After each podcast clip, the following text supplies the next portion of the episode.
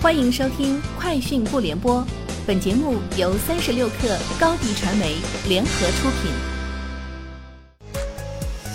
网络新商业领域全天最热消息，欢迎收听《快讯不联播》。今天是二零二一年七月十四号。美团旗下社区团购业务美团优选已于近日发布通知，取消大小周，本周起立即执行。与字节跳动、拼多多等全员大小周的情况不同，美团并未实行全员大小周，仅在最激进的社区团购业务中采取大小周模式。美团优选从今年三月开始实行大小周，每一周周末双休，下一周只休周日一天，周六加班员工可获得双倍薪资。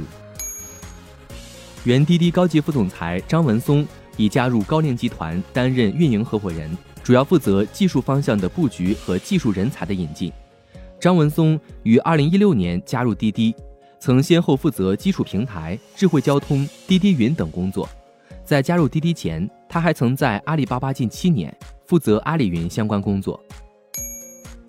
字节跳动正在开发一款高端版今日头条，区别于老今日头条覆盖各个细分行业的资讯内容，高端版今日头条只聚焦于相对有限的领域。包括商业、文化、财经和历史等内容。该项目由今日头条团队负责开发。长安汽车发布了业绩预告，预计二零二一年半年度规模净利十六亿元至十九亿元，同比下降百分之二十六点九八至百分之三十八点五一。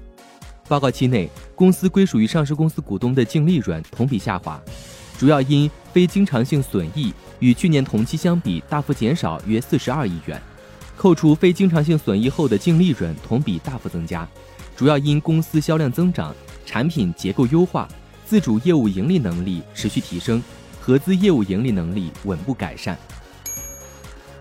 此前有媒体援引知情人士消息称，货拉拉将由在美上市转移为赴港上市，融资规模达十亿美元。今日，货拉拉方面对此表示。公司持续关注资本市场，但是没有具体的上市计划和具体上市时间表。饿了么今天宣布开启夏季行动，首批将投入三亿元用于骑手保障，包含每单跑单奖励、夏日配送津贴、夏季物资和高温福利。针对酷暑、下雨、大风等恶劣天气，骑手还可获得天气补贴。此外，饿了么联合全国总工会、全国商家建立蓝骑士驿站，开辟专属区域供骑手歇脚，提供免费饮品、优惠餐食、手机充电等服务。目前，驿站已向所有户外工作者开放。特斯拉首席执行官埃隆·马斯克对车主发出警告，避免过度依赖司机辅助驾驶技术。他表示，贝塔九解决了大多数已知的问题，不过也会有未知的问题。所以，请保持多疑，安全永远是特斯拉的头等大事。不久前，特斯拉刚刚推出了新版全自动驾驶测试版软件，据称该软件使其汽车能够自动遵守交通信号灯规则并变换车道。以上就是今天节目的全部内容，明天见。高迪传媒为广大企业个人提供微信视频号代运营服务。商务合作，请关注微信公众号“高迪传媒”。